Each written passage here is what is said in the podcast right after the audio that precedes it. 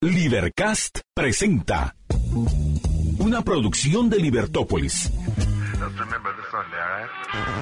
Día a día encontrarás los episodios de las emisiones correspondientes a nuestros programas.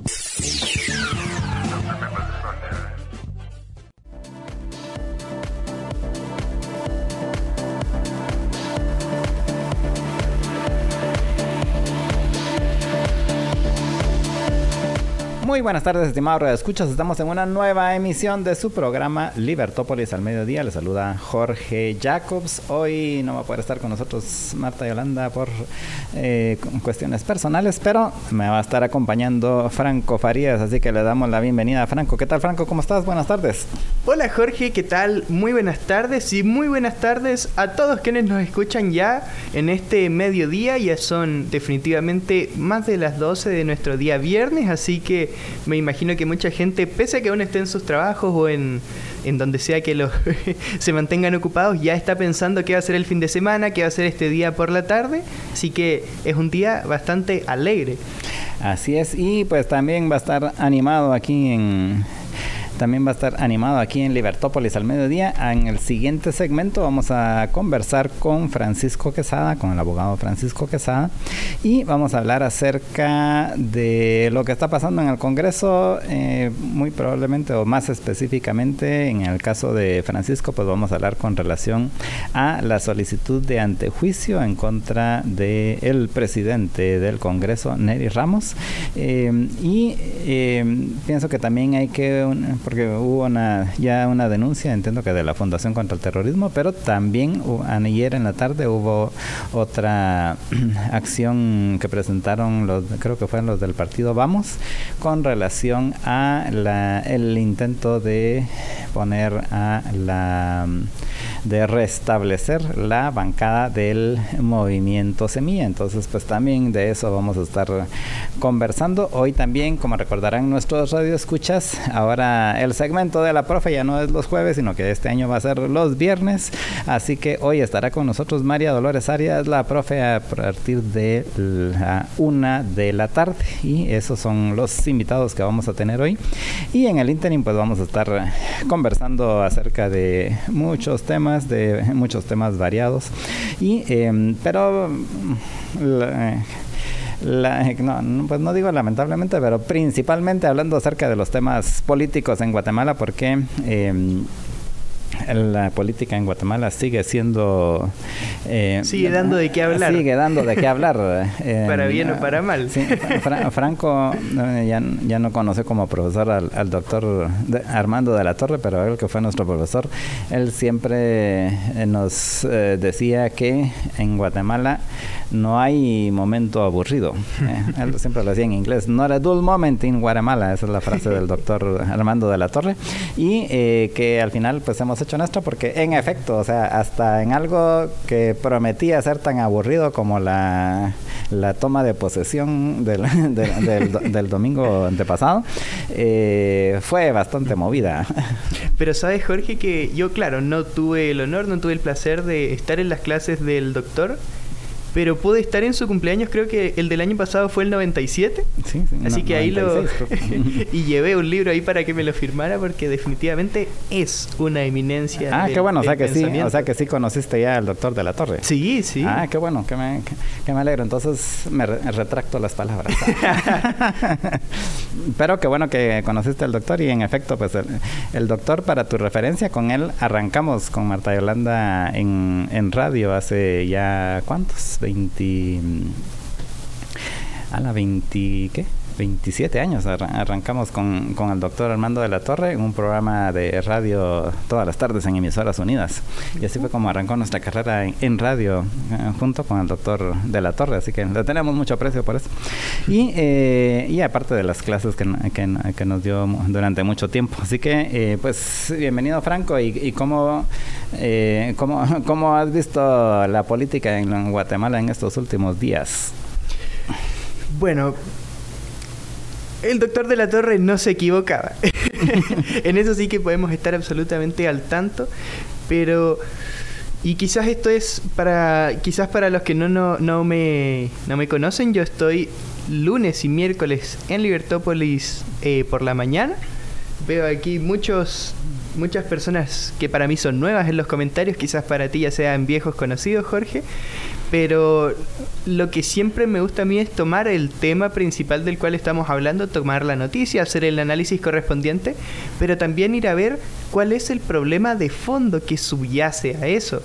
Porque al final si usamos esta lógica, digamos, de como de enfermería, si bien es cierto, muchos de los temas políticos son una enfermedad muchas veces, cuando hacemos un análisis entre comillas superficial, lo que atacamos es el síntoma y no la enfermedad, porque a veces la enfermedad es mucho más general y conviene. Y qué bueno que, radios como esta siempre den el espacio para hablar, ¿cierto?, de los temas de fondo, analizándolos, por supuesto, con, con contingencia.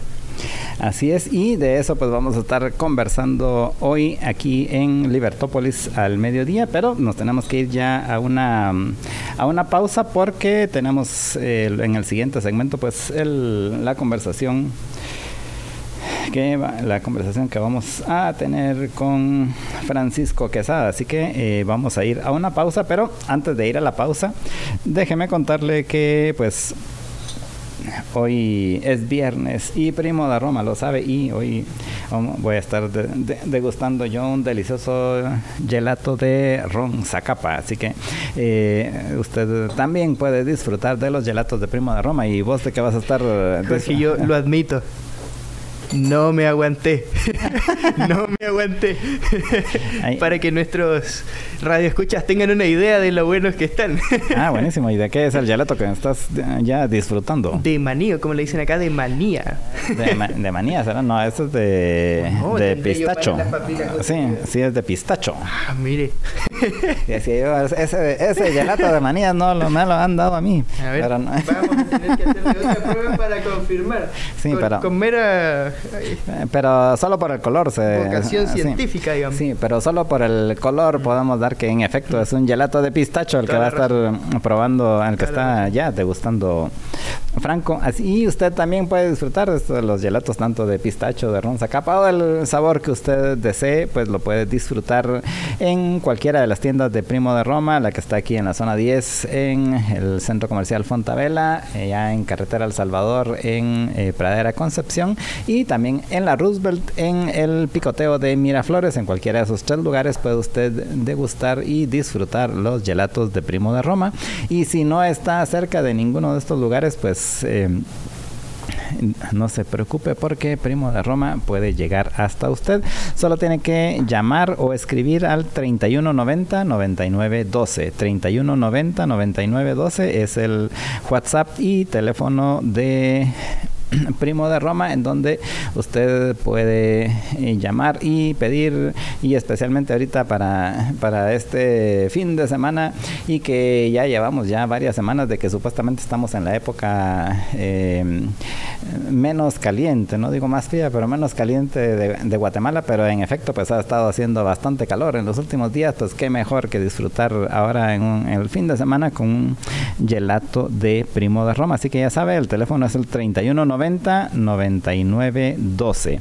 Vamos a una pausa y regresamos con ustedes en unos minutos. Estamos en su programa Libertópolis al mediodía.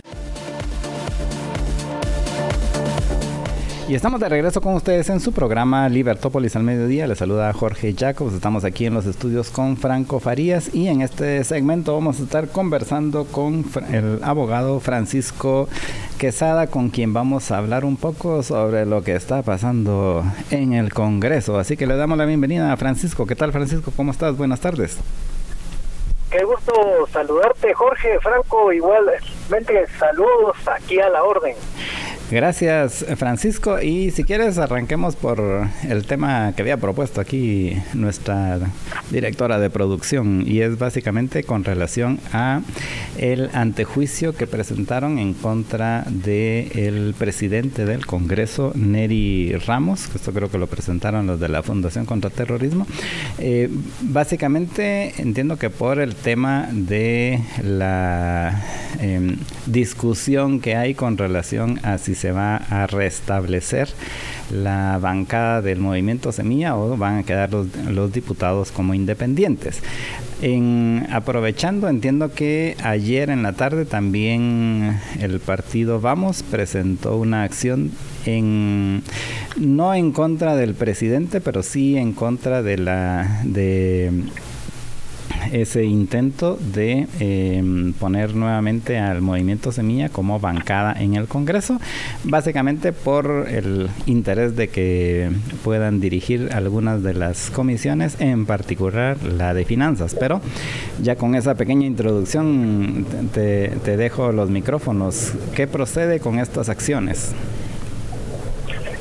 Pues mira, eh, de lo que ha de lo que ha trascendido es que el, el, la resolución o el o el, el aparo provisional que, que dictó la Corte de Constitucionalidad donde establece que no pueden participar en la directiva por una prohibición que hay de la propia ley del organismo legislativo, que es, si mal, mal no estoy, es el artículo 9, segundo párrafo.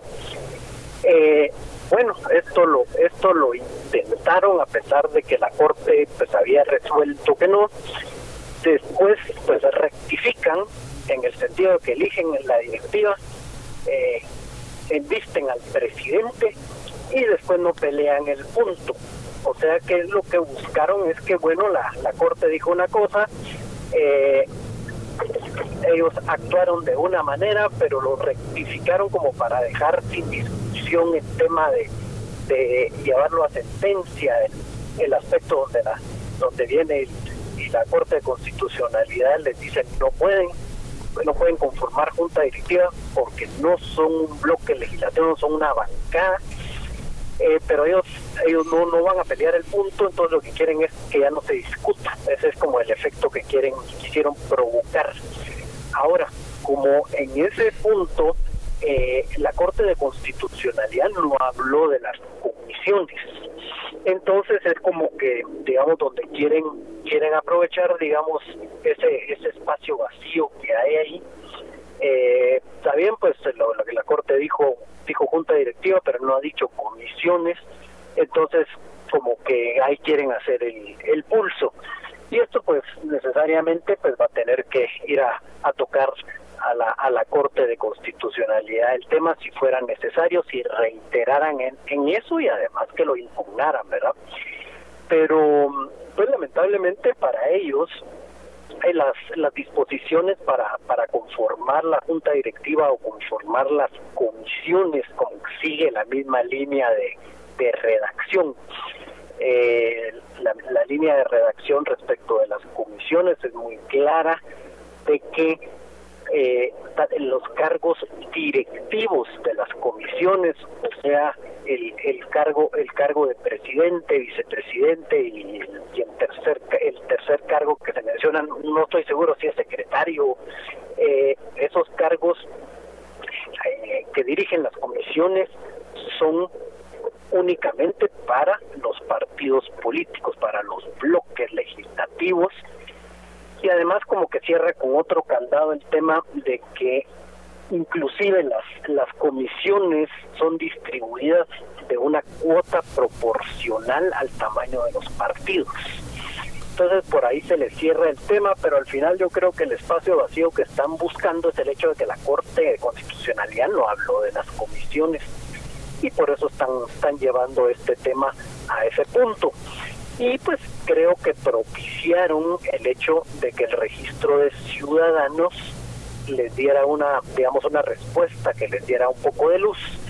Eh, y donde le, le preguntan al, registro de ciudadanos, eh, el, partido está cancelado eh, en el registro de ciudadanos y naturalmente el registro de ciudadanos dice no, el partido no está cancelado. Entonces, bueno, no estamos en un partido cancelado, pero el registro de ciudadanos no responde o no quiere responder en el sentido de decir, no, el partido no está cancelado, más está suspendido. Entonces, con, con esa nota que llega del registro de ciudadanos, eh, es más, la, la nota que llega del registro de ciudadanos dice eh, el partido no está suspendido de conformidad con la ley electoral. Eh, y no se mete más a decir de que la suspensión obedece a una orden judicial. Entonces son ese espacio que quieren eh, aprovechar que naturalmente, como les decía, va, va a volver a tocar las puertas de la, de la Corte de Constitucionalidad. Y bueno, ahí aclarará si, si la, la, el hecho de, no contar con una bancada o una bancada suspendida, pues tampoco les permite el hecho de conformar, tener direcciones en las comisiones, más de, ninguna manera se está diciendo que no pueden participar en las comisiones, porque en las comisiones la, propia ley establece de que no pueden formar, no pueden dirigir las comisiones, más sí pueden formar parte dentro de las comisiones. Licenciado, ¿qué tal? Eh, muy buenas tardes, preguntando acá por supuesto desde la 102.1 y mm, mire, de la misma manera que uno puede utilizar eh, quizás digamos un cuchillo para echar eh, mantequilla en un pan, lo puede usar para, para atacar a una persona. Con el tema de los, de los, de los diputados o de los eh, congresistas en general independientes ocurre algo similar. De la misma manera que eh, se puede acusar, ¿verdad?, todo esto del transfugismo o incluso hay quienes han mencionado este fenómeno, ¿verdad?, el transfugismo como el pecado original de la democracia, puede perfectamente también existir una candidatura independiente sin que caiga ninguno de estos vicios. La pregunta es la siguiente. Obviando todo el tema legal y, mm, digamos, más bien su, su opinión en, calidad de abogado, em, ¿debería permitirse, independientemente de la situación actual de Guatemala, que existan congresistas independientes, ya sea que su candidatura desde el comienzo haya sido independiente o que dentro del proceso, eh, digamos, que dure su elección puedan abandonar el partido y y estar como independientes? Pues fíjate, Franco, que esa, eh, eso así era en parte porque los diputados una vez electos eh, siempre se ha establecido que el vehículo electoral eran partidos políticos, o sea que no podían plantear una candidatura independiente o individual eh, sí hubo una resolución de la Corte de Constitucionalidad donde sí establece que tienen que utilizar un vehículo que es un partido, establece que es una organización política, creo que no dice partido político, tienen que utilizarlo porque la Corte dice que sería eh, impracticable el hecho de que lanzaran candidaturas individuales y que generaría pues un, un, problema innumerable al sistema y entonces buscan agruparlos dentro de organizaciones políticas. Entonces la, la Corte, digamos, de primas a primeras sí estableció que tenían que usar estos vehículos, las candidaturas. Eh, pero bueno, eh, ya estando electos, o sea que llegan por el vehículo de un partido, eh, sí existía la posibilidad de que los diputados renunciaran o fueran expulsados del partido y entonces podían ellos sumarse a otro partido o bien podían formar un bloque independiente que, que prácticamente operaba como que fuera un, una, una bancada de partido dentro del, del Congreso.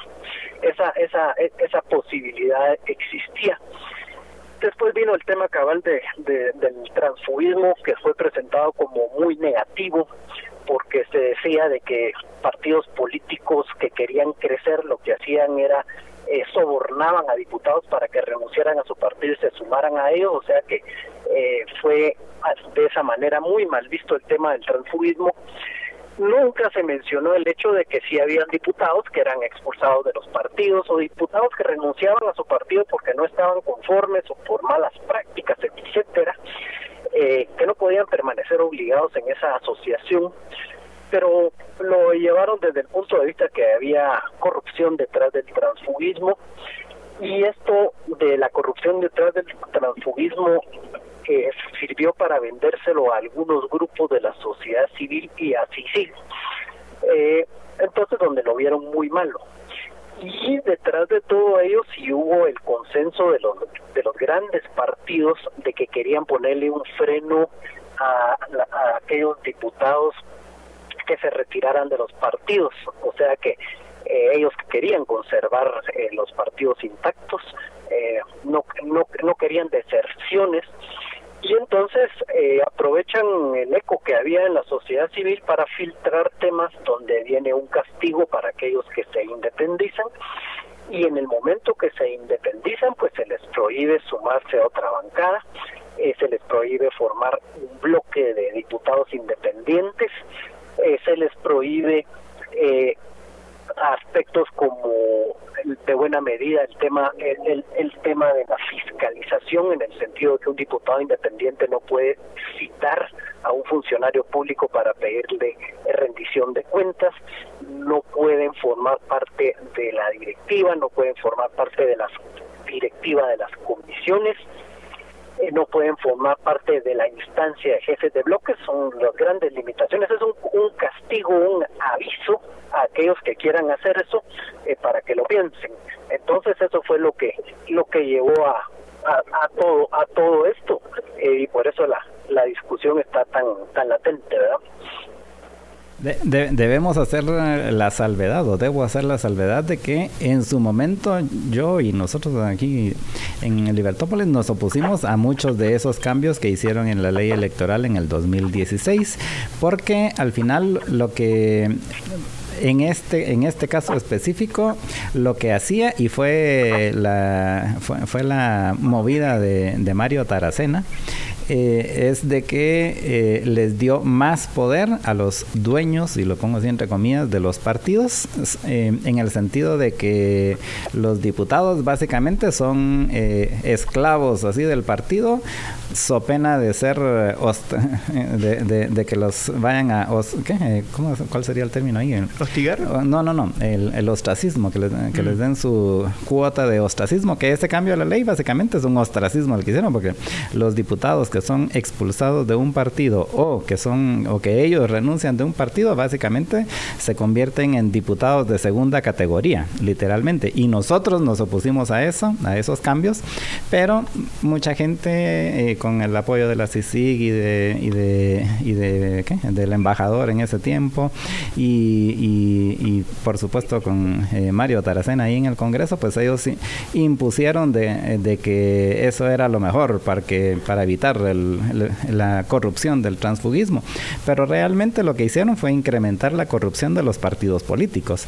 Y la solución realmente va en el lado, en el sentido completamente contrario y es precisamente lo que se quiso hacer en los últimos años, pero que al final nunca, nunca lo aprobaron en el Congreso, de que se pueda votar directamente por los diputados y no como hacemos ahorita, porque ahorita estamos, o sea, los guatemaltecos estamos obligados a votar por un partido político, no por un candidato a diputado. O sea, eso es, eh, eso realmente es eh, lo, ¿qué? la selección que hace el, el partido, pero a los votantes, a los ciudadanos, nos obligan a votar por un partido político, lo cual a mí me parece una aberración, pero así ha sido el sistema en Guatemala durante mucho tiempo.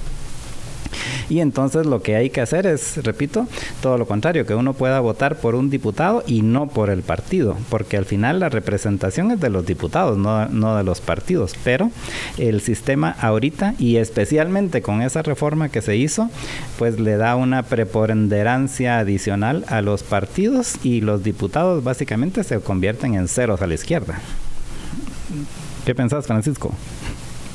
Sí, y hoy exactamente en esa línea nos, nos opusimos institucionalmente a la manera como se quería reformar.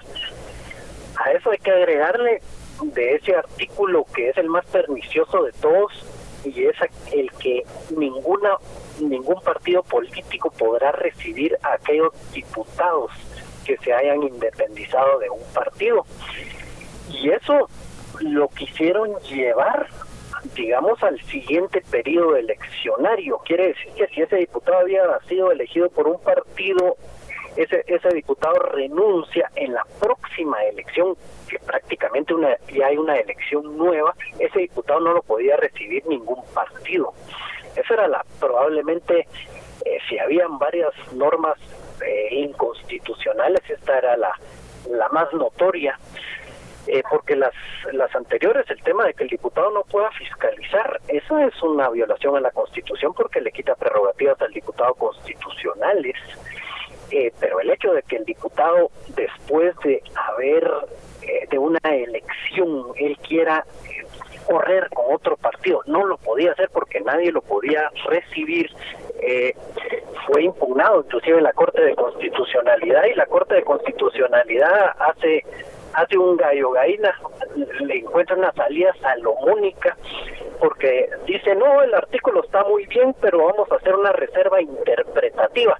No, no, no quiere decir eso, sino lo que quiere decir que una vez ya haya una convocatoria a una nueva elección, el diputado está libre de, de poder ser atentado en cualquier otro partido, pero pero había llegado a ese a ese extremo. Entonces sí, es clarísimo, como lo decís Jorge, que hay diputados de primera y de segunda, es un, es un tema de escarmiento, ¿verdad? Para que no se les desgrane los, los grandes partidos. Y fue una, una, una trampa, una ingenuidad en la que cayó Sisig y su caja de resonancia, eh, porque les vendieron la idea de que había corrupción detrás de todo eso, pero al final de cuentas la, la gran discusión de todo esto es que cuando un diputado gana una curul, eh, él la ganó porque es un diputado que fue él votado, pero tuvieron que votar por el partido porque no pueden votar por él directamente, o la ganó porque el partido llevó esos votos. Entonces al final a quién le pertenece la, la curul no se sabe. Entonces, pues en, en estos intentos que han habido de, de querer presentar, digamos, el voto uninominal, donde hay las hay posibilidades, digamos, se puede votar directamente por el por el diputado, pero no se puede obviar al partido, o sea que el diputado está al partido va a entrar, pero entra porque votan por el diputado, nombre y apellido, a pesar de que el vehículo que lo lleva es el partido político o bien pues el sistema como tenemos ahora que votan por el partido político y no se sabe que por quién votaron. Entonces en, en esta en esta reforma que, que han planteado ya varias veces pues es, es la posibilidad de escoger con nombre y apellido los los, los diputados. Eh, que me parece y yo he tenido digamos en principio mucha simpatía por ese tema porque creo que es un tema bastante democrático porque el hecho de que lo obliguen a uno a dirigir su voto por el que no quiere votar, porque no puede, en esa planilla le puede parecer impresentable varios diputados y lo que quiere uno es votar por uno en especial. Entonces lo que cuando le están dirigiendo a uno el voto me parece antidemocrático y sí me parece que esa elección uninominal o directa es bastante democrática donde yo he tenido mi, mi objeción ha sido de, de otros de otros puntos sobre sobre todo el tema logístico que es si las elecciones ahora fueron con un grado de dificultad superlativo por la cantidad de partidos políticos que hubo cómo sería si tuviera que el votante y además los que cuentan el voto tener que ir a un tema uninominal verdad eh, pero eso es un tema como que digamos la los pros y contras que tiene este aspecto. Yo pienso que eso es eh, mucho más fácil de resolver que todo el intríngulis en el que estamos ahorita. Pero eh, para no desviarnos del tema eh, sobre este, que es un tema de largo plazo, el de la elección de los diputados, y regresando al, al, al momento actual, desde tu punto de vista legal, cuál debiera ser o cuál, según la legislación que está ahorita, igual si nos gusta o no nos gusta, que ya por lo menos yo dije que no me gusta, eh, pero eh, indistintamente de eso, según la legislación actual, desde tu punto de vista, la, eh, los diputados del movimiento Semilla deberían de poder, o, más bien, pueden ser em, instalados como la bancada del movimiento Semilla o deben seguir como diputados independientes? Eh, ellos tienen que seguir como diputados independientes porque el estatus de, de, su partido es un partido suspendido. No es un partido desaparecido ni cancelado, pero es un partido suspendido, o sea que no puede actuar como partido y al no poder actuar como partido, sus representantes no pueden actuar de algo que está suspendido entonces ellos tendrán que continuar como independientes, van a tener que librar su lucha en este nuevo frente que se abrió, pues que no se había abierto nunca en un tribunal penal que produce un efecto de suspensión. Sí era la ruta conocida, pues, eh, defender una suspensión, pero ante la ley electoral, pero bueno, ellos en lo que dure esta suspensión van a tener que estar en ese en ese estatus con esas limitaciones que hemos que hemos conversado eh, y entonces pues bueno eh, ahí van a tener que como digo van a tener que llevar su lucha eh, a los tribunales al, juez penal tratar de que les levanten esa suspensión. Y pues es una lucha larga porque la suerte de lo penal que, las pruebas que se están aportando ahí es un tema de, afiliación anómala, que ellos mismos lo han admitido que tienen afiliaciones anómalas, pues cuando el tribunal penal determine al final cuántas afiliaciones hay anómalas, o sea, cuántas afiliaciones no se pueden contabilizar como afiliados, habrá que determinar si el partido cuando se retiren todas estas afiliaciones todavía tiene la afiliación mínima. Y cuando ese partido ya no tenga la afiliación mínima, ahí va a tener que entrar el Tribunal Supremo Electoral a contabilizarlo y decir, bueno, eh, partido ahora desde el punto de vista electoral me tiene que justificar si sigue con la afiliación mínima o si no sigue, pues si puede entrar en fase de, en un principio de suspensión para que ellos puedan dirimir ese tema y después en una cancelación cuando no logren eh, acreditar que estas afiliaciones eh, cumplen y además las afiliaciones cumplen con el mínimo.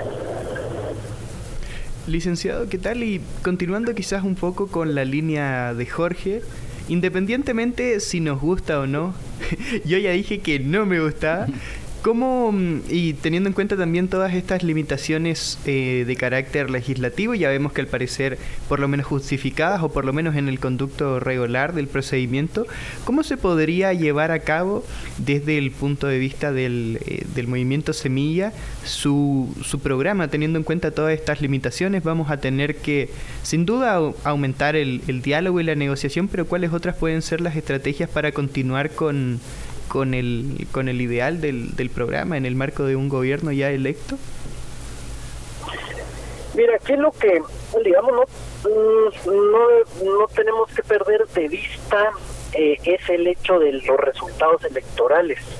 Y los resultados electorales que en la elección de diputados no le fue favorable a Semilla, pues los coloca en una tercera bancada, numéricamente hablando. Eh, y entonces, aunque no tuvieran la suspensión, eh, ellos no, no tienen la mayoría. Significa de que ellos pues eh, ganan la presidencia, pero no, ganan el legislativo y tienen que depender de alianzas para poder sacar adelante aspectos legislativos que le convengan o sacar adelante iniciativas de ley que le presente el Ejecutivo, pues necesitan, si van a necesitar siempre de esas negociaciones, negociaciones con varios partidos, no con, no con uno, eh, porque los, los que en principio se presentaban como de oposición más grande, digamos, más radicales a ellos, son otros partidos en, en tamaños más grandes que ellos, la, la UNE y Vamos, eh, bueno, pero en la política eh, una semana es largo plazo, ¿verdad? Esto ya vemos todos esos movimientos que están haciendo, pero sí, ellos en un principio no tuvieron la misma suerte en la elección del legislativo que en la elección del ejecutivo. Francisco, y, em, ¿qué pensás del argumento que se esgrimió el 14 de, de enero diciendo de que el Congreso es eh, soberano y puede tomar las decisiones que quiera y así fue como eh, en ese momento pues eh, establecieron la bancada del, del, movimiento Semilla y pudieron estar en la junta directiva. ¿Qué pensás de ese argumento de que el Congreso es soberano y entonces básicamente puede hacer lo que le da la gana? Eh, aparte de temerario, absurdo, ¿verdad? Eh, creo que no, no, no hacen una lectura básica de la Constitución. Eh, el sistema de, pesos y contrapesos, ¿verdad? Cada, cada poder que se le dio a un organismo trataron de, se trataron de equilibrarlo dándole un contrapoder a otro para que se, se balanceara. Entonces el, el Congreso eh, si bien tiene muchísimas prerrogativas, tiene más prerrogativas que las constituciones anteriores a la de 1985, ¿Por qué tiene más prerrogativas? Porque en, el año de 1985 eh, establecieron que el Ejecutivo tenía concentrados muchísimos poderes que había que retirarle, eh, porque la figura presidencialista pues había sido por, por excelencia bastante dictatorial y entonces empiezan a distribuir poderes por otros lados y al Congreso le quedan algunos que tenía el Ejecutivo, o sea que el, Legislativo sí tiene más poderes que el Ejecutivo, pero también tienen limitaciones recíprocas y además hay otros eh, entes de contrapeso al, legislativo. Entonces trataron esa arquitectura de, de balancear el tema, lo hicieron con vistas a eso y lo que sí se les pasó. Y los que sí no le hicieron un contrapeso es a la Corte de Constitucionalidad y es lo que lo que hemos tenido eh, una Corte de Constitucionalidad que no ha tenido límites y que eh, ha caído en, abusos serios a la, a la ley, a la Constitución, pero pero lo, lo que dijeron en ese momento solo queda en la palabra absurdo lo que dijeron. Y una, y una pregunta adicional, ahora que mencionaste esto último de que no se le puso contrapeso a la, a la Corte de Constitucionalidad. Algunos de los más radicales, eh, no digo necesariamente dentro del movimiento Semilla, pero sí afines al movimiento Semilla, eh, arrancaron justo desde el 14 de enero diciendo de que esta corte es la peor del mundo y hay que literalmente hay que echarla, o sea, literalmente, y lo han dicho así, y, con palabras más gruesas que estas, eh, y, lo siguen diciendo hasta la fecha. Eh, que de entrada para mí me parece, de una vez voy a adelantar mi opinión, que me parece un absurdo y peligroso, pero además me parece realmente una... un una completa desagradecimiento de, parte de los del movimiento Semilla o sus afines, tomando en cuenta que fue precisamente esta corte la que, básicamente la, la que eh, logró que, que Bernardo Arevalo eh, tomara posesión, porque fue, fue a raíz del amparo que dio la Corte de Constitucionalidad, esta que ahora dicen que es la peor del mundo y que hay que echarla, eh, fue que dio ese amparo el 14 de, diciembre o por ahí, y, eh, y, básicamente por ese amparo es de que ahorita Bernardo Arevalo es, está como presidente. Entonces, aparte de malagradecidos, me parece realmente peligroso esa, es, esa línea que están tomando de que hay que echar a la Corte porque es la peor del mundo. ¿Qué pensás al respecto? Sí, fíjate que, que la Corte de Constitucionalidad, eh, las muchas veces que hemos platicado, eh, en lo particular, eh, yo he cuestionado muchos fallos y, lo he hecho con mucha vehemencia, con, mucha frontalidad. Eh, sobre todo en la anterior magistratura que, que, que, violentó la constitución muchísimas veces pero lo he hecho con responsabilidad, y lo he hecho con evidencia, leyendo los fallos. Eh, hemos en la institución hemos estudiado la conducta de los magistrados, hemos estudiado las tendencias, hemos estudiado temas para poder tener mediana mediana propiedad en, en cuestionar fallos pero que yo recuerde nunca, eh, y, si lo he hecho, eh, me arrepiento haber lanzado esos improperios a título personal sobre un juzgador o sobre un magistrado o sobre un funcionario. Yo creo que, que hay que hay que limitarse, sobre todo cuando uno es diputado y ostenta el cargo de dignatario. Eh, ahí hay una conducta decorosa que hay que, que hay que utilizar. Entonces sí podemos ser vehementes, determinantes, combativos, etcétera, pero al final no podemos personificar las cosas, eh, al final no podemos faltarle el respeto a nadie. Eh, entonces creo que esa, esa debe ser la, la línea de dirección que, que debemos de, de mantener todos pero cuando se trata de un dignatario, a pesar de que la Constitución los protegió con esa irresponsabilidad de sus opiniones, eso no quiere decir pues que, que, pierdan la, la, compostura. Y sí estoy de acuerdo contigo, la, la Corte de Constitucionalidad salió a defender eh, como valor primario la alternancia y desde antes de que, de que se diera la segunda vuelta electoral ya había emitido esa protección garantizando la segunda vuelta electoral.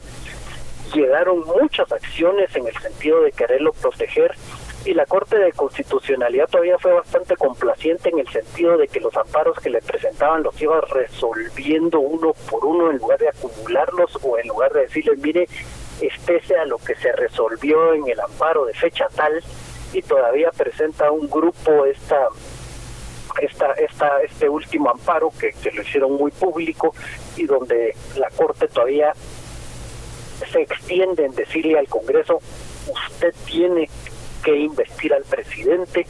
En fin, se va en una línea de protección. Eh, ellos priorizan el tema de, de la alternancia eh, y, y yo creo que iban en una buena línea probablemente todavía donde más les hicieron el favor es cuando les dicen miren el presupuesto el presupuesto del siguiente año o sea de este ejercicio no se considera aprobado y se regresa a las lecturas del Congreso eso creo que fue uno de los favores más grandes que les que les hizo para darle supuestamente gobernabilidad a este a este nuevo gobierno. Pero como digo las decisiones de las cortes de los funcionarios etcétera podemos no compartirlas tenemos todo el derecho de cuestionarlas pero al final es lo que protege la, la institucionalidad y no debemos de personificar los temas y menos utilizar eh, improperios de, de, esa, de esa naturaleza. Licenciado, ¿qué tal? Eh, quizás tomando uno de los puntos que, mm, que mencionó en su última intervención, ¿verdad? Tenemos el tema del presupuesto. Y ya ha dicho el ahora ya ministro de Finanzas, el señor Mencos, que eh, ellos dicen que no les alcanza con lo que hay actualmente y que tienen ya pensado tirar eh, al, al, Congreso eventualmente, eh, digamos, una expansión presupuestaria que si no mal recuerdo está rondando entre los 2.000 y 3.000 millones de quetzales. La pregunta es, eh, ¿cuál es la viabilidad, cierto, de esta expansión y a su criterio es o no necesaria? Pues el tema de, la expansión de, del gasto del, del, presupuesto que ellos ya lo habían planteado antes de asumir, habían ido a negociar al, con el Congreso anterior esa posibilidad. Eh, al final hubo unos dictámenes técnicos que pues no solo no era viable esa, esa, las cifras que estaban solicitando, sino el planteamiento era bastante antitécnico o sea que de las dos maneras quedó debilitado. Eh, el hecho de, de, quererlo de quererlo hacer eh, vía eh, subirle el techo pues eh, tiene que tiene que hacerse o recortando o, otros otros rubros o simple y sencillamente pues eh, la única manera de que esto se puede sufragar es vía préstamos o vía aumentando la, la recaudación. Entonces habría que ver de qué manera lo quieren lo quieren orientar. Eh, como digo, si quieren suprimir rubros que ya están, pues bueno, lo pueden pueden cambiar la distribución. Eso sería la manera más viable, porque si hay un despilfarro enorme en muchísimos rubros, eh, entonces vía este vía este tema sería lo, viable pero el otro tema es vía el endeudamiento eh, vía eh, endeudamiento significa inflación endeudamiento significa tener que pagar generaciones este tema o vía aumento de la recaudación no sé de Guatemala si aguantaría el aumento en, las líneas de, recaudación y cada vez tener más competitividad Guatemala internacionalmente por por el tema del, costo impositivo. Eh, pues bien, por ahí por ahí va el tema, eh, poniéndolo en coyuntura ya los sindicatos del magisterio van a salir a hacer una un paro, un paro nacional. Eh, atrás de todo esto es simple y sencillamente quieren dinero y privilegios, dinero que es muy costoso y que es lo que más impacta en el presupuesto. Habría que ver cuál es la nueva postura del, ministro de Finanzas, del Ejecutivo en general y del Congreso. Gracias Francisco y hay que hacer la salvedad también que precisamente ahorita la discusión eh, en corrillos del Congreso es precisamente, eh, tiene mucho que ver con este tema que mencionaron eh, ahorita, básicamente porque una, la, la, gran discusión y la gran discusión interna, entiendo, dentro de la alianza oficialista, tiene que ver con quién de los dos líderes va a, de la alianza oficialista va a presidir la comisión de finanzas, que es precisamente donde se ven esos temas, el tema, los temas del dinero en el presupuesto y por supuesto si van a querer eh, pedir una ampliación del presupuesto tiene que pasar normalmente por esta comisión de finanzas. Entonces entiendo que ahorita la gran discusión tiene que ver con quién va a presidir esa comisión. Sí, efectivamente la comisión más, más disputada que hay y la UNE por excelencia la ha ocupado muchos periodos, ¿verdad? Siempre el oficialismo desea ocuparla, pero ahora tienen esa, esa limitación, eh, pero buscarán alguien afín, por lo menos, que les, que les pueda dirigir ahí, pero como digo, en el tema de aumento, aumento del presupuesto, con el pacto colectivo que naturalmente están yendo a pedir los del sindicato de educación, que es altamente impactante. Eh, por ahí se va a ver el, tema, dónde van a ceder y dónde no. Bueno, Francisco, se nos está acabando el tiempo con algo con lo que quieras concluir esta entrevista. Pues eh, yo digo que el, el, respeto a la institucionalidad es lo que nos debe de orientar y nos debe orientar el sistema republicano, donde en esa arquitectura tenemos que velar que cada poder que demos debe de existir un contrapoder para ir balanceando el tema, porque esa concentración de poder, y acabamos de ver dos capítulos, uno la concentración de poder que se hizo alrededor de Sisi, que no nos llevó a ningún buen término, y la concentración de poder que hizo el anterior presidente tampoco lo llevó a buen término entonces, ahora pues se le recomienda al señor presidente de que no caiga en la misma práctica, en sentirse cómodo para gobernar, pero al final eh, las tentaciones humanas hacen que lo que se quiera es gobernar a sus anchas. Y nadie es capaz con todo el poder concentrado de gobernar con justicia, con imparcialidad, con objetividad precisamente el sistema republicano de gobierno es lo que nos protege de esas tentaciones naturales y humanas. Así que no caer en lo mismo, no caer en las líneas que está trazando en el sentido de querer tener un fiscal a la medida, de querer tener bancadas del Congreso a la medida. No podemos caer en lo mismo porque los resultados siempre han sido desastrosos. Bueno, pues muchas gracias Francisco y seguimos en contacto para la próxima. Un abrazo, que estén muy bien. Gracias, estuvimos conversando con Francisco Quesada, él es eh, presidente del... De, del... Ay, ahorita se me, fue el, eh, el del CEDECON, Centro para la Defensa de la Constitución, y, eh, y aparte abogado litigante. Y pues hoy estuvimos hablando con relación a los procesos alrededor del el Congreso y, eh, y cuáles pueden ser los resultados. Vamos a ir a una pausa y ya regresamos después en el segmento de la profe con María Dolores. Pero antes de ir a la pausa, déjeme contarle que los embutidos Santa Lucía lo invitan a disfrutar de una vida sana, pero con sabor. Así que prepare las loncheras saludables con toda la variedad de jamones que son 100% de pavo y para que usted pueda sorprender a su familia con deliciosas comidas preparadas con chorizo, salamis, salchichas, así como también con la exquisita ensalada de jamón de Santa Lucía. Y este año además puede, eh, esto también le puede ayudar a cumplir su meta de bajar esas libras de más de diciembre, pues coma sin culpa y rico con embutidos Santa Lucía.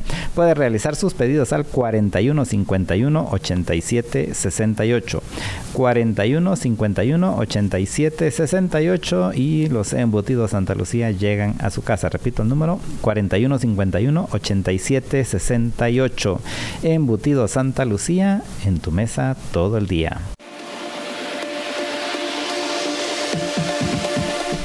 Y estamos de regreso ya en su programa Libertópolis al mediodía, ahora en el segmento de la profe, así que le damos la bienvenida a María Dolores Arias. ¿Qué tal María Dolores? ¿Cómo estás? Buenas tardes.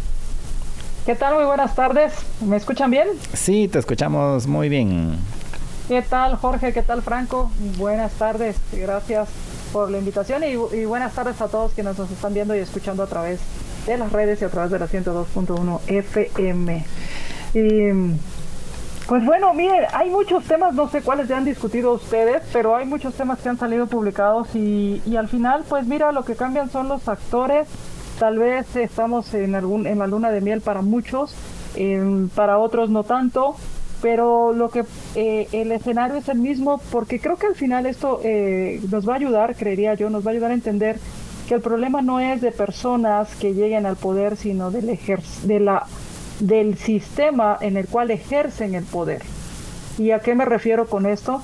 Que si bien es cierto, cuando tenemos un sistema donde el poder es tan discrecional, es tan amplio, pues estamos rogando a aquellos que son creyentes, rogando a todos los dioses, bajando la corte celestial, que no es la corte no, no es la corte de constitución, sino eh, la, la, corte celestial y bajando todas aquellas potestades divinas para que quien asuma el poder sea buena gente este sí es bueno.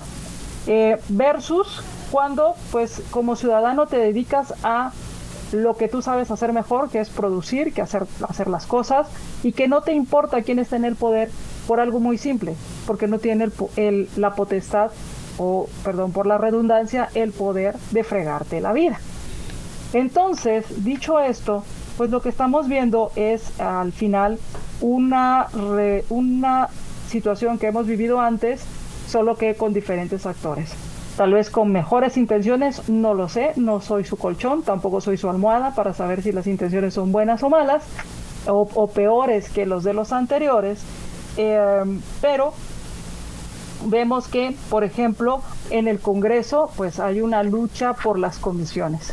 Y, no, solo, y no las comisiones esas que todo el mundo habla, pero que nadie eh, pues se ha metido a investigarlas realmente, sino por las comisiones de, de trabajo.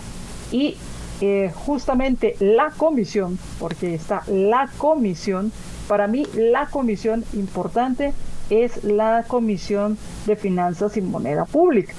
Y esta es precisamente, creo, el motivo de la discordia. Hagan de cuenta que esta comisión es la, la chica deseada y que, y que todo mundo quiere andar con ella.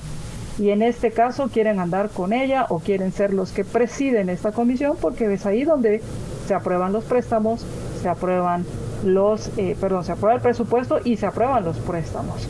Entonces ahí hay mucho poder porque se decide a quienes se le, se le da audiencia en esa romería que hemos visto cada año con año para ser parte de ese presupuesto.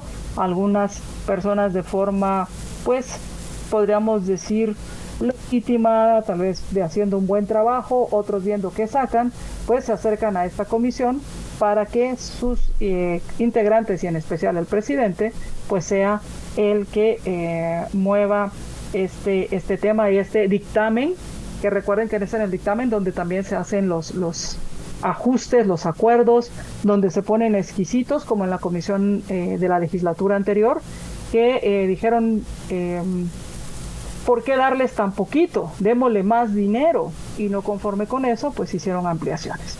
Entonces lo que estamos viendo, pues es una pelea por esas comisiones, donde vamos a ver qué chicle, de qué chicle está pegada esta alianza hay chicles que sí pegan bien fuerte. Yo no sé si a ustedes alguna vez les pasó. A mí me pasó que haciendo esas bombas con chicle de pequeña, hubo un chicle que sí se me quedó pegado a todo alrededor de la boca y sí me costó, me costó dármelo. Entonces vamos a ver si es de esos chicles o de otro tipo de chicle como está pegada esta, esta alianza. Y esto es lo que veo en este sentido. Por otro lado, pues está también el tema de, y que va con el, mismo sentido de mismos eh, mismo, mismos eh, situaciones, diferentes actores, pues el nombramiento de gobernadores. Creo que eh, sería muy interesante, yo sé que esto es constitucional y que eso es para pensarlo a largo plazo, el tema de elegir al gobernador. ¿Por qué te lo tienen que imponer? ¿Por qué alguien que está en la capital sabe qué es mejor para quién es el más apropiado para gobernar Petén? Y que el gobernador realmente tenga facultades en las cuales pueda atraer inversión, pueda promover que su, eh, su estado o su departamento tenga mayor atracción de inversión, de turismo. Eh, entonces, tener una participación más activa que la que tienen ahora. Y esto es porque eh, sale la noticia que se están preparando para hacer el, el cambio de gobernadores. Y esto los nombra el Ejecutivo, el presidente básicamente nombra a los 22 gobernadores. Y aquí es donde veremos a que, a qué, cuáles fueron, y, me parece muy interesante una de las declaraciones que hace una de las personas a quienes les preguntan, porque coincido con esta persona, con Luis Miguel Reyes, que dice la designación de gobernadores tendrá que ver también con lo que se haya prometido a los diputados, a los alcaldes y a, y a aquellos afines a quienes no se les ofreció dinero, pero sí ciertos puestos donde podrán ejecutar dinero. No olvidemos que el gobernador tiene, tiene una función importante en el tema de la canalización de los y la, canalización de los recursos y la coordinación del Consejo Departamental de Desarrollo Urbano y Rural.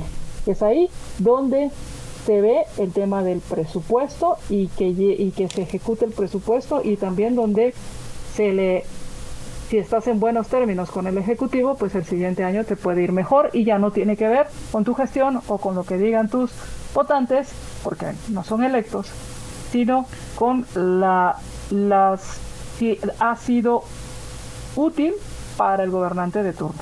Entonces, mismas situaciones, diferentes actores, es lo que vemos y mientras no entendamos esto, pues eh, aquellos que tienen una, una fe muy fuerte, pues que hagan todo ese rezo y todas esas oraciones para que los que vengan tengan buenas intenciones. María Dolores, ¿qué tal? Franco por acá. Y claro, hablamos muchas veces de fe, pero la fe a veces no tiene que ser eh, necesariamente religiosa si lo, si lo vemos de esta manera. Vamos a ver en, en cómo lo, lo, encamino con relación a lo que te voy a comentar, porque creo que es un tema muy interesante. Si bien es cierto, eh, están aquellos que tienen fe en, en todos estos tipos de, de, entes religiosos, sea de la, de la religión que sea verdad. Hay otros que a veces están eh, entre nosotros, me refiero quizás en el mundillo liberal, que a los que le tienen esa fe ciega es a la constitución. Y quizás yo acá tengo una posición un poco así cercana a, don Lysander Spooner, quizás sea un poco eso, quizás sea otra cosa porque vengo de Chile y allá el tema de la constitución vaya que ha estado bien candente.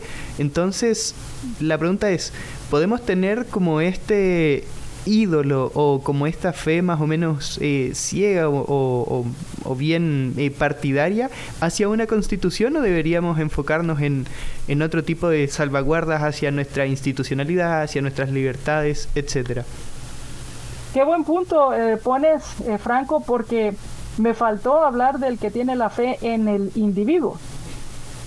Eh, porque el, ahora sí va a florecer, porque ahora sí es la primavera, porque ni corrupto ni ladrón, o porque eh, mano dura, en fin, que le tienes fe al, al individuo. Ahora, en tema, en tema de, la, de, tenerle fe a la Constitución, creo que al final, la, más, que, más que tenerle fe a la Constitución, creo que hay que tener principios sólidos que nos permitan entender si la Constitución refleja esos principios. Esa, ese marco en, legal en el cual queremos convivir todos. Porque, pues, Cuba tiene constitución, em, Nicaragua supongo que también tiene su constitución, eh, Venezuela tiene su constitución, y lo importante es que uno entienda, y, y más que fe, porque la fe para mí implica el no cuestionamiento, y tal vez me estoy equivocando, porque yo así lo entiendo esa, ese concepto, creería que más que esa fe, creo que hay que ser, tener un pensamiento crítico y tener muy claro cuáles son esos principios que estás defendiendo. Y si la constitución refleja esos principios, pues entonces la constitución es apropiada para vivir en sociedad. Así que yo creería que más que en la constitución, deberíamos entender si la constitución plasma lo que queremos, eh, si se acerca a lo que nosotros entendemos como una sociedad en la cual podamos vivir en paz. Y en ese sentido, eh, ¿cómo consideras la constitución de Guatemala? Creo que está mucho mejor que otras. Creo que se podría haber mejorado algo más pero si a mí me preguntas en este momento, yo no haría ningún cambio. O si antes lo pensaba, ahora lo pienso más. Creo que aún falta madurar mucho las ideas. Creo que aún hay mucha... Mm, mucho resentimiento de un lado y de otro. Hay mucha polarización. Eh, aún no se entienden bien y creo que falta más diálogo. Una conversación más... más eh, en el son de entendernos, tal vez no nos, vas a, no nos vamos a convencer, pero sí entender las posturas de un lado tanto del otro y, establecer ese diálogo. ¿Qué pienso de la constitución de Guatemala? Que es perfectible, pero, pero creo que nos ha salvaguardado de muchas cosas. Logramos en 2015 hacer una transición pacífica a pesar de que hubo quienes no querían elecciones eh, permitió hacer, ha permitido, se ha ido, se ha, aguantado todos los embates y mira que, son combativos en, Guatemala, ha, aguantado. Hay deterioro, sí, creo que una de las cosas que a mí me preocupa es el que exista un ente supremo que no está sujeto a ningún contrapeso. Eh, eso me, me preocupa. Eh, ¿Te refieres a la Corte de Constitucionalidad? Pues sí, porque al final creo que ahí termina todo. Sí. Ahí termina todo. O sea, y, y, que hemos visto cómo se puede cooptar por un lado o por otro, o puede responder a intereses entre uno y otro. Que creo que eh, vivimos una crisis muy fuerte cuando no estaba integrada y seguían sesionando y no sé si se si el, presidente en ese momento se creía Jesús porque iba a resucitar a los muertos, eh, porque, eh, bueno, increíble lo que sucedió en esa época.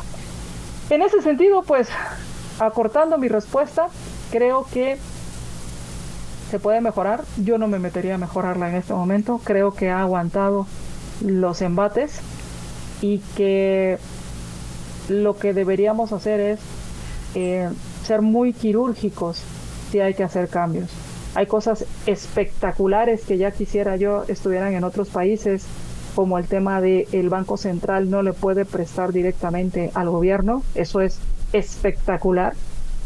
Eh, ahora, me encantaría que por constitución no se pudiera tener un presupuesto deficitario, sí, pero creo que con el simple hecho, y digo simple porque se oye muy fácil, pero con el simple hecho que el gobierno no le pueda prestar al Banco Central, salvo casos de emergencia, y, y creo que solo una vez se ha dado, eso ha ayudado muchísimo a la estabilidad, por lo menos macroeconómica que hemos tenido.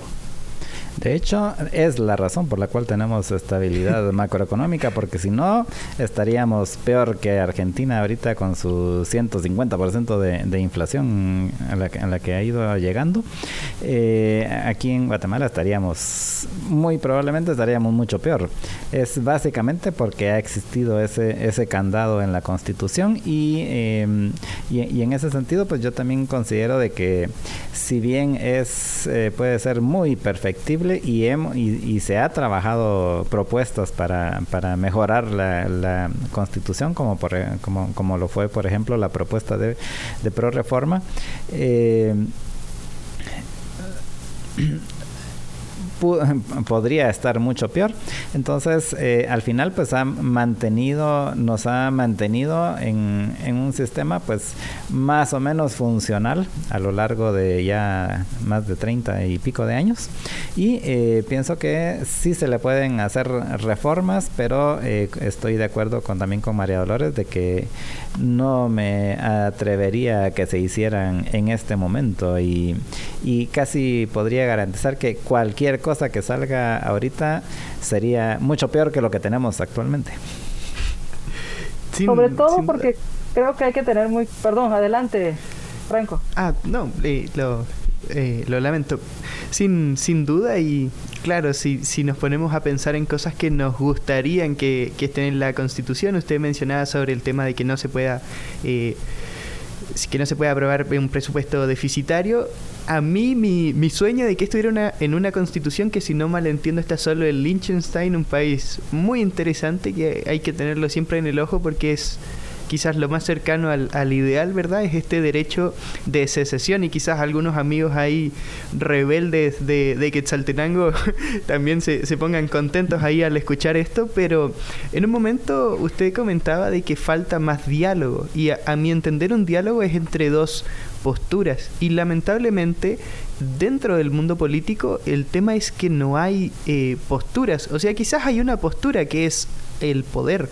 Y en esa se mantienen todos independientemente de qué parte del espectro entre comillas dicen que representan. Entonces a su entender y a su parecer no cree que en ese sentido falta un poco más de quizás cuál sería la palabra ideología de, de lineamientos sean cuales sean aunque no nos gusten eh, quizás falte un poco ¿Sí? eso o está bien como estamos ahora Mira, te voy a decir algo que va a sonar duro porque cuando yo lo escuché me pareció duro y poco a poco lo fui entendiendo. Y uno es lo primero que me dijeron, o no lo primero, pero sí lo que una de las frases que me dijeron y me llamó la atención y, y que en su momento dije, qué duro, y no creo que sea así, pero después entendí que había parte de eso, no quiero decir que todos, porque no voy a caer en la genera generalización, pero hay una sociedad de hipocresía, una sociedad hipócrita, que, eh, que y que que yo lo traduciría en deshonestidad. ¿En qué sentido? En que promulgan o dicen apoyar unas ideas, pero viven en base a otras. Esto lo que conocemos como no ponen su dinero ni ponen su bolsillo en lo que ellos promulgan. Con personas así es muy difícil tener un diálogo porque nunca van a, poner una, a tener una postura. Y, y una cosa es equivocarte porque ha sucedido, te equivocas y corriges. Y otra cosa es nunca aceptar que te equivocaste o nunca establecerte y pararte y ser un blanco fijo porque siempre te estás escurriendo. Y sin embargo, creo que es importante que vayamos entendiendo los conceptos y vayamos entendiendo las ideas porque son importantes y que no permitamos que les quiten el valor. Por ejemplo, una de las que yo veo venir y que espero que en, este, en estos micrófonos tengamos la oportunidad de estarlo repitiendo hasta que alguien eh, le haga sentido de diferentes formas que lo hagamos, es el, la, la, el concepto de justicia y justicia social. No son lo mismo y son antónimos. Justicia es tiene su concepto y lo que implica justicia social es antónimo, esto quiere decir contrario al concepto de justicia. Y, por ejemplo, eso, en, en ese sentido, a mí me preocupa una modificación o una reforma constitucional bajo el concepto de justicia social, porque es una, una forma retorcida de usar el término justicia de agregarle un poquito de sal para que sepa mejor el trago amargo o la comida horrorosa que nos, van a, nos vamos a tragar y le ponen el concepto social. Eh, y creo que sobre esos conceptos, y así van a haber otros, como igualdad, cuando no te dicen a qué igualdad se refieren, sino te hablan de igualdad eh, económica en lugar de igualdad ante la ley, todos esos conceptos que es importante tener, ideas básicas que tenemos que eh, tener claras, eh, es ahí donde a mí me preocupa que se hable de reformas cuando hay en, no, no se tiene claro ambos estos términos por solo poner algunos. Sí, y al final básicamente es, pienso que son temas de los cuales debemos de ir eh, profundizando, porque al final si no estamos claros de cuáles cuáles son los principios que cada quien defiende y cuáles son los que están plasmados en la Constitución, podemos caer en, precisamente en que se intenten hacer cambios que al final nos van a dejar mucho peor de lo que podríamos podemos estar actualmente que no quiere decir que estemos bien o que estemos en el, en el lugar o en, el, en la situación ideal. Pero eh, como yo siempre lo he dicho siempre se puede estar peor ¿no? y, por, otro lado pues ah, voy a aplaudir todos aquellos esfuerzos y todos aquellos logros, porque esfuerzos es, es bueno, pero si se logran es mejor, todos aquellos logros que sean para reducir el poder discrecional. Entiendo que se tenga que perseguir la corrupción porque eso va votos, porque eso hace creer a las personas que sí, ahora sí se está combatiendo la corrupción, pero creo que no se debe quedar ahí, que no se debe quedar como el perro persiguiéndose la cola, sino tiene que llegarse a el fondo y es si hay un contrato que es el titular hoy, un contrato de vacuna rusa que sigue en secreto, la pregunta es por qué fue en secreto, qué permitió que fuera en secreto, por qué un gobierno y que siga en este secreto 33 meses después. Exactamente. ¿Por qué no ha habido responsables? Porque esas son las preguntas que como tributarios como los que pagamos, los que pagamos ese contrato, porque no se le olvide que alguien pagó este contrato y fue usted, como tributario, usted pagó este contrato. Entonces, ¿por qué esta persona pudo hacer un contrato en secreto? ¿Por qué pudo generar este contrato? Y así como fue de vacunas, puede ser de vehículos, puede ser de eh, viajes, puede ser de salmón, puede ser de calamares, o de lentes o como aquel eh, que entre, en bromas decíamos con Estuardo, su reloj Washkeron, que tenía un nombre, era un nombre de una marca muy cara y que se prestaba a decir Washkeron, de un reloj. ¿Por qué se puede hacer esto? Y mientras como tributarios no lleguemos a esas preguntas, pues el hecho de que metan a la cárcel a un corrupto, pues pareciera que se está haciendo algo. Y sí, sí se está haciendo algo y es perseguirnos o perseguirse la cola como un perro. Absolutamente. Y en ese sentido, si lo que se busca es quizás atacar más que la más que el síntoma, la enfermedad o más que lo, lo particular, lo general, Aquí es una opinión meramente mía. Yo creo que si eso viene de algún lugar, definitivamente no creo que venga del, del Estado, no creo que venga del gobierno, no creo que venga del poder centralizado en general, porque digamos que hasta cierto punto, a pesar de que digan que lucha contra ello, les conviene que en última instancia, aunque sea en, un, eh, en una mm, cantidad menor a la actual, siga existiendo porque, tal como usted mencionaba, es un eslogan de campaña muy bueno. Y en, en, ese sentido quizás lo que conviene es más, eh, bueno, instancias como estas donde se, se atienden a las instituciones, digamos, no formales. Y la pregunta va un poco por ahí, ¿cómo, cómo leemos las instituciones no formales ahora o, informales acá en, en Guatemala actualmente? Si me puedes replantear la pregunta porque no la, no la entendí y quisiera eh, ver si te entendí bien. Ok. Em, con relación a todo el tema de la corrupción, si lo que se busca es realmente eh, atacarla en general y no, tal como usted mencionaba, ir eh, persiguiéndonos la cola, es muy complicado, muy poco probable que esta solución, entre comillas, general, venga del mismo ente que es el causante de la corrupción, si lo queremos, o por el medio de la corrupción, si lo queremos ver de esa manera. Entonces es mucho más probable que se produzca por quizás la sociedad civil, grupos de personas, etcétera.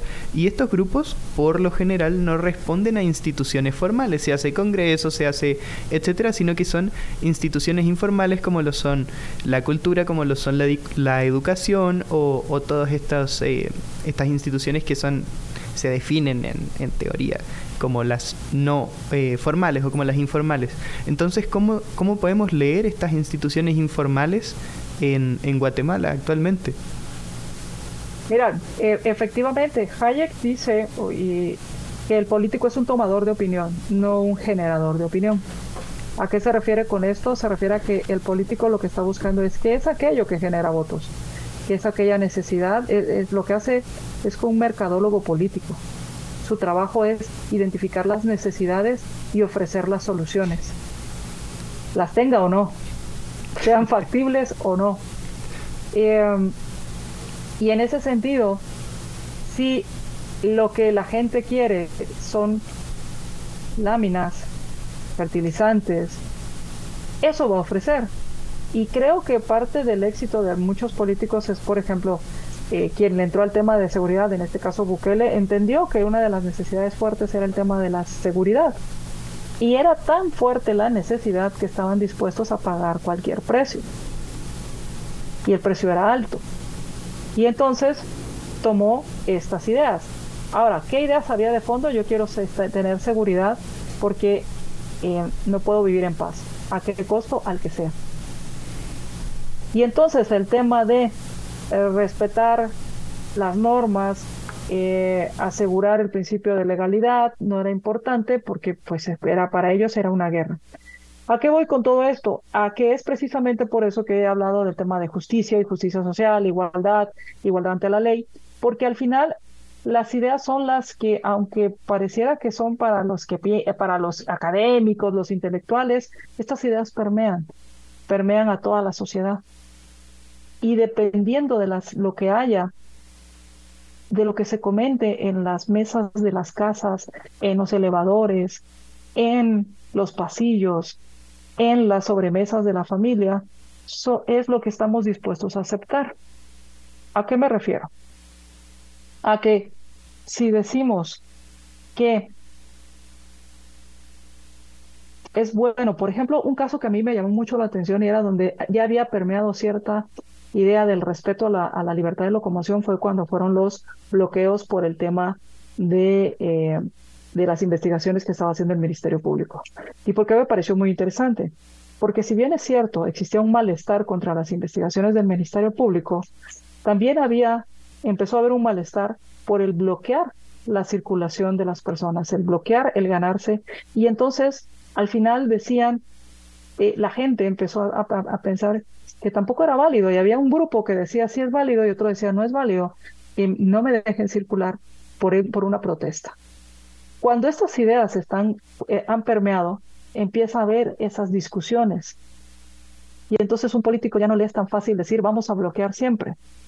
Y cuando un político dice vamos a hacer algo y ya no lo crees porque la gente ya no lo cree, el político va a retroceder y va a hacer lo que la gente quiere. Pues, o, lo, que la, o lo que él cree que la gente está buscando. Entonces, en ese sentido, es un, un trabajo de largo aliento, es un trabajo de largo plazo donde todos incidimos en esas ideas.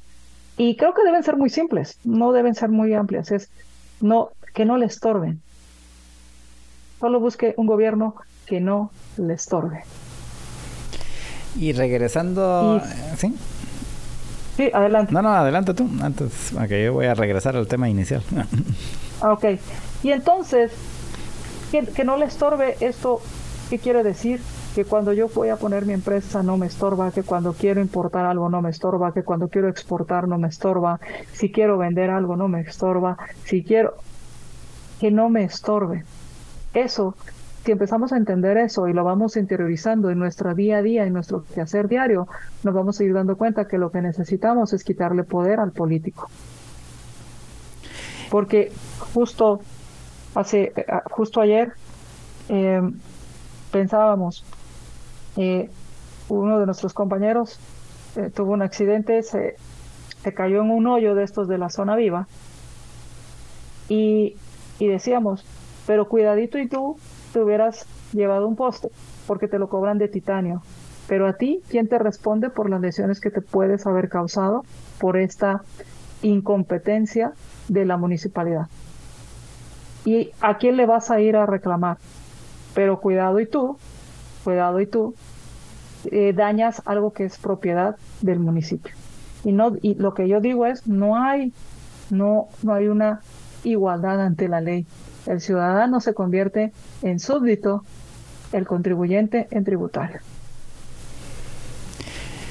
MD, y regresando al Congreso, ¿qué crees que va a pasar con toda esta vorágine ahora de las, de las comisiones? Porque básicamente lo que se están disputando ahorita son las comisiones y por esa es eh, la, la, necesidad y premura del movimiento Semilla de que los restablezcan como, como bancada para poder presidir las comisiones. ¿Qué crees que va a pasar al final? Efectivamente, aquí hay dos temas. Uno, primero tiene que eh, tiene que aquí este es un tema de negociación, aunque ustedes ahí como lo ven es un tema de negociación. ¿Quién tiene la prisa? ¿A quién le urge? Y el que tiene la prisa es a Movimiento Semilla, que lo reconozca como bancada. Pregunta, ¿quién lo tiene que reconocer como bancada? El, en, según ellos, el pleno, que fue de hecho lo que sucedió el 14 de enero, o lo que hicieron el 14 de enero. Ok.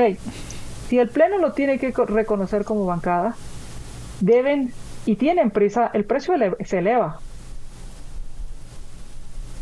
El, el precio, el, el precio eh, y no estoy diciendo que estén dando dinero, que ni me consta, ni lo puedo firmar, ni lo puedo negar, no me consta pero lo que voy es el costo de la negociación se eleva. ¿Qué recibo yo por reconocerte como bancada? ¿Qué voy a obtener a cambio? Eh, y no me digan, por favor, eh, no, no es canción, como dicen que no me digan en la esquina, pero que no me vayan a decir que varios de estos diputados que en la legislatura pasada fueron acusados de ser unos mercenarios que vendían su voto a cual, al, al mejor postor, ahora resulta que de una legislatura a la otra ya son niños de primera comunión, porque muchos de estos diputados que votaron y que eran oposición, ahora son los amiguis. Entonces, ¿qué va a pasar? Yo creo que Semilla va a tener que ceder varias cosas. La, la, la joya de la, de la corona es la Comisión de Finanzas y esta la van a pelear hasta el último momento y creo que será lo último que estarán dispuestos a ceder. Si la ceden, la alianza no era tan fuerte, si la logran tener, afianzarán su, su, su, poder de poder, valga la expresión, su, su, su lugar de poder dentro de este Congreso, pero creo que todas las sesiones van a ser, o por lo menos las leyes más importantes para ellos, por así decirlo, van a ser cuesta arriba. MD, tenemos que ir a una pausa. ¿Puedes continuar todavía con nosotros? Ok, con gusto. Bien, vamos a ir a una pausa y regresamos con ustedes en unos minutitos. Estamos en su programa Libertópolis al mediodía. Bueno, estamos de regreso con ustedes en su programa Libertópolis al mediodía. Les saluda Jorge Jacobs aquí en compañía de Franco Farías en el estudio y estamos todavía en el segmento de la profe con María Dolores Arias. María Dolores, ¿todavía estás por ahí? Aquí estoy y me gustaría eh, también escuchar a ustedes qué piensan con respecto a, esta eh, yo, yo sé que hay muchas personas que no les gusta eh, y dicen que es una pérdida de tiempo escuchar las sesiones o ponerle algún momento de atención a lo que sucede en el Congreso, pero créanme que eh, en algunas ocasiones cuando no están de acuerdo parece reality. Parece reality es lo que sucede ahí.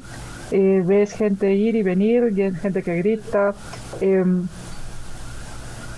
anteriormente se los diputados transmitían, ahora eh, bueno, una Ahora, en la, primera sesión de esta legislación, estuvo transmitiendo varios diputados también cuando se subieron arriba del podio presidencial para integrar la comisión de la Junta Directiva. En fin, eh, mm, me gustaría escucharlos porque lo que vimos en la sesión anterior, pues es básicamente una muestra de, que no hay, no es tan fuerte la alianza. No sé qué piensan ustedes. ¿Y qué va a pasar con Semilla? Porque el, tema aquí importante es qué va a pasar con semillas. ¿Es, es, es bancada o no? Con la sesión anterior te refieres a la de ayer, a la de antier, a la del 14 de a la del 14 no, de no, enero. No, a, a, la de ayer que, que querían, por un lado, un grupo quería que pas, que demostraran su buena fe y que, y que si de veras eran, que los oficialistas mostraran su deseo de ayudar al pueblo y querían eh, pasar como moción, eh, poner una moción privilegiada donde pasaran de urgencia nacional, adelantar, en la agenda la ley de las de aumentar las pensiones para los jubilados del Estado. Y este era un grupo que estaba proponiendo esto, pero otro, eh, la alianza oficialista, específicamente los de Semilla, lo que querían era que los reconociera. Y entonces estaban en esas discusiones. A esa me refiero, piensan de esto, creen que va Semilla a ser eh, una bancada. ¿Y qué pasa con las comisiones? Porque obviamente ellos, a ellos les interesa ser bancada antes de que se haga la repartición de comisiones. Bueno, le voy a dar la palabra a Franco primero y después doy yo mi opinión. Adelante, Franco, ¿qué pensás de lo que pregunta María Dolores? Bueno, acuérdate que estamos en el segmento de la profe, está preguntando a los alumnos. a ver si a ver si gano este curso. no, mira, yo creo que es muy muy interesante que tal como decía la profe, vale la pena incluso por porque siempre se producen verdad estos chascarros, estos bloopers que que son divertidos y que a, los medios de comunicación les gusta eh, cortar y poner o a veces incluso sacar de contexto a algún legislador. Para todo eso vale la pena, pero por mí también vale la pena escuchar las sesiones.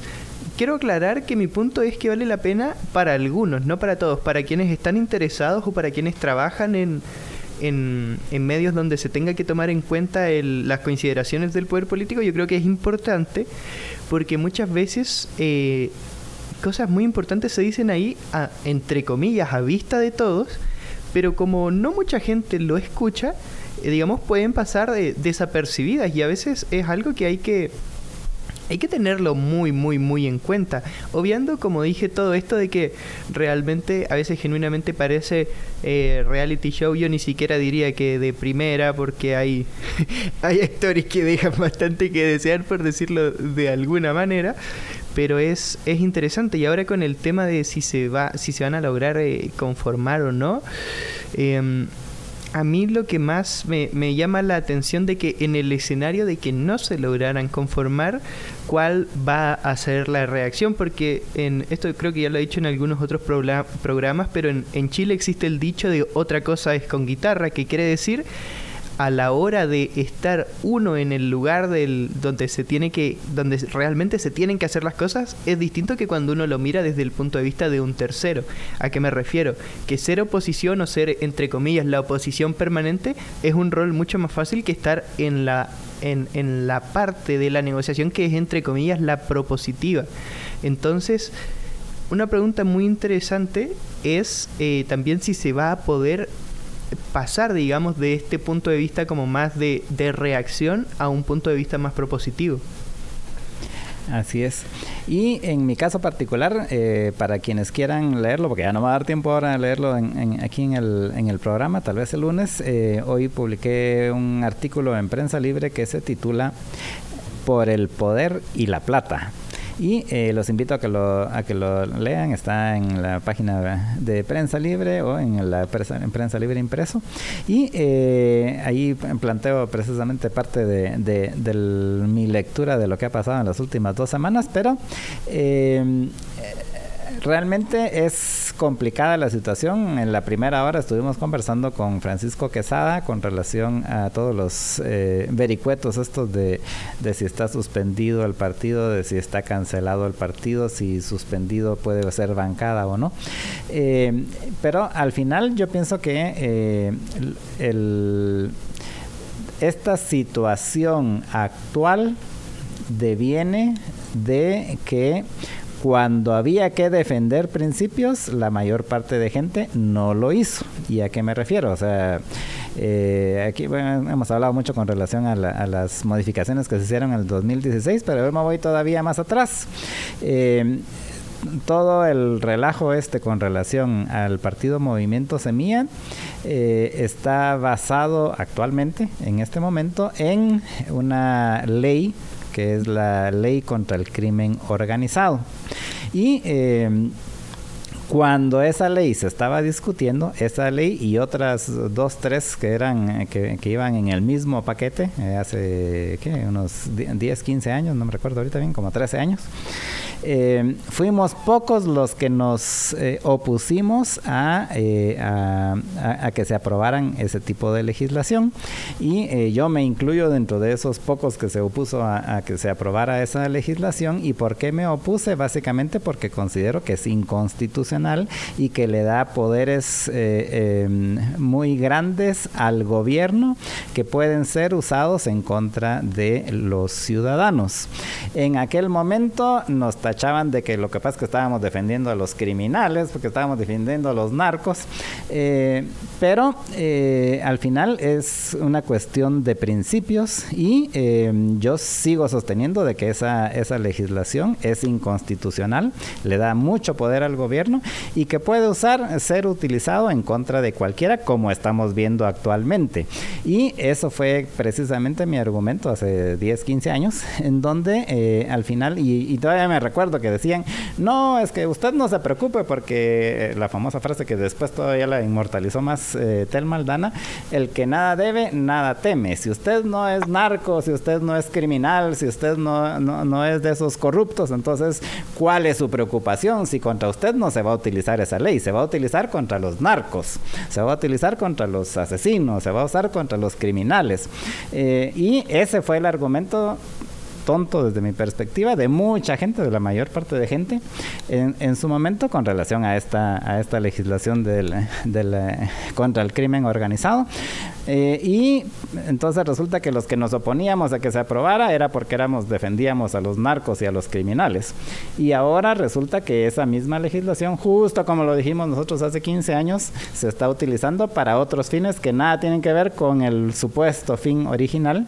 Y algunos de los que en su momento tanto pelearon porque se aprobara esta legislación, pues ahora resulta que son víctimas de esa misma legislación. Y eh, por eso digo yo que al final el problema es que cuando no defendemos principios, tarde o temprano el alacrán nos agarra de regreso. Y es precisamente lo que está pasando con esta legislación. Yo siempre he dicho que es inconstitucional y que no debería de existir y, eh, y que se puede usar contra cualquiera.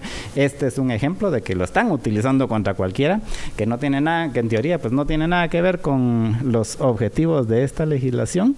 Y eh, pero como sí se podía utilizar para eso, aunque dijeron, aunque dijeran que solo se iba a utilizar en contra de los narcos y en contra de los criminales, pues eh, ahí estamos viendo las consecuencias. Así que eh, yo sí pienso de que sí uno debe de ser consecuente y eh, debe defender principios y que probablemente éramos pocos los que lo defendíamos en ese momento, igual casi que lo aprobaron con aplanadora y todo en en el, en el Congreso, pero ahora estamos viendo las consecuencias. Ojalá que aprendan y entonces vean que este tipo de, de poderes omnímodos que se le dan al gobierno tarde o temprano va a llegar alguien al poder que lo va a utilizar en contra de sus enemigos y que uno puede resultar siendo uno de esos enemigos contra quien utilicen una legislación como esta.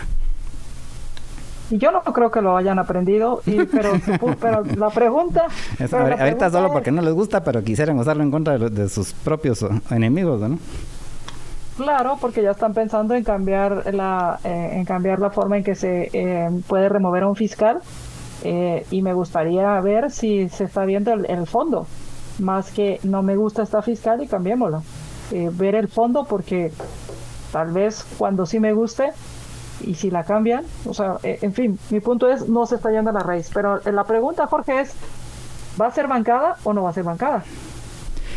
Yo veo difícil que, vaya a ser. Eh, no digo que no van a lograr ponerse de acuerdo porque en teoría tenían 84 votos ya eh, asegurados desde el 14 de enero. Eh, entonces yo pienso que finalmente algo irán a negociar y se van a poner de acuerdo y entonces probablemente lo aprueben en el Congreso. Sin embargo, pienso que en última instancia pues va a ser algo así como la, como la junta directiva que tuvieron en donde van a meter ese mismo día, el otro mismo día, amparos ante la Corte de Constitucionalidad y a los pocos días se los van a votar, porque la Corte de Constitucionalidad ya ha dicho varias veces con relación a ese tema en particular. Por cierto, que repito, y ya lo dije en la primera hora, con el cual yo tampoco estoy de acuerdo porque es precisamente con esta legislación de en contra del crimen organizado que, que los tienen suspendidos, lo cual a mí me parece un abuso pero eh, hasta la misma corte, y yo he estado en desacuerdo con esa decisión de la CC, eh, ha dicho de que así tiene que ser y así se mantiene. Y entonces eh, pienso que probablemente sí se pongan de acuerdo entre los entre la alianza oficialista, logren aprobar ponerlos como bancada y en tres cuatro días se los voten. Esa es mi, percepción de qué es lo que va a pasar. Posiblemente porque otra de mis, de, mis, de mis observaciones es, bueno, va a haber negociaciones, el Pleno puede, puede decidir, pero recordemos que eh, el principio que nos, nos protege a todos los ciudadanos, nadie está por encima de la ley. Y entonces habrá que ver cuáles son las leyes que se están aplicando, cuáles son las normativas y si está dentro de las normativas esta decisión. Así que nos vienen cosas muy interesantes. Así es. Bueno, y ya que nos preguntaste, entonces te preguntamos, ya nos quedan poquitos minutos, pero ¿y tú qué piensas?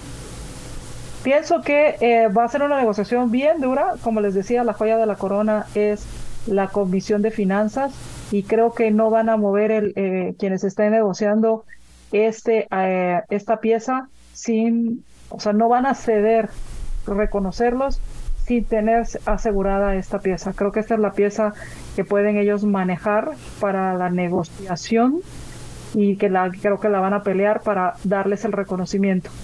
Va a ser bastante complicado. Si los reconocen, seguramente habrán impugnaciones, seguramente habrán em, eh, recursos para eh, revocar este reconocimiento y y, quitar las asignaciones que, hayan tenido a las comisiones. Ahora veremos qué responden las, las, los juzgados al respecto, las cortes al respecto. Sí, porque lo más seguro es de que se vaya a ir a, la, a la, CC. De hecho, ya ayer ya metieron dos eh, acciones, una en contra de que se esté viendo esto y otra incluso en contra directamente del presidente del Congreso.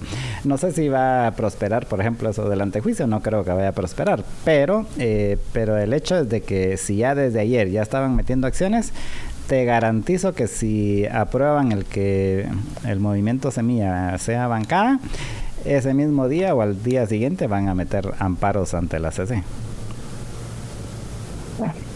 Así es. Muchas gracias, Jorge. Pues muchas gracias, María Dolores, por haber estado con, Franco, con, nosotros. Y eh, pues eh, tus últimas palabras antes de que se las demos a, a Franco también. Adelante. Pues simplemente regresar a lo que hemos hablado, tenga claras las eh, empieza a aclararse las ideas para que no lo no sea el tonto útil de nadie. Eh, empieza por el tema de justicia y justicia social.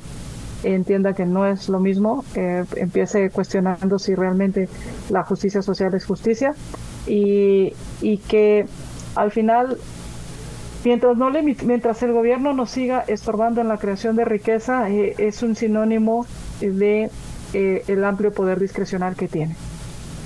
Muchas gracias María Dolores Franco. ¿Con qué quieres concluir? Em, bueno, profe, espero que hayamos aprobado la lección de hoy, espero que, que hayamos ganado aquí con, con Jorge en el estudio y por supuesto que hay que tener claras las ideas. La pregunta es cuáles ideas y dónde las podemos buscar. Libertópolis es una excelente opción y otra opción también muy buena, el Movimiento Libertario de Guatemala. Una, una institución joven, pero que sin duda defiende las ideas de la libertad a capa y espada y también hasta sus últimas consecuencias. Así que eso serían mis apreciaciones. Pues muchas gracias María Dolores y muchas gracias Franco por haber estado con nosotros en esta tarde. Ya se nos acabó el tiempo aquí en eh, Libertópolis, pero eh, les recuerdo a todos nuestros radioescuchas que estamos justo eh, el miércoles arrancamos con el más reciente club de lectura de la Liga de los Liberhéroes que estamos leyendo un libro que ahorita es muy trascendental aquí en Guatemala y que es el libro Despacho Presidencial de Juan José Arevalo.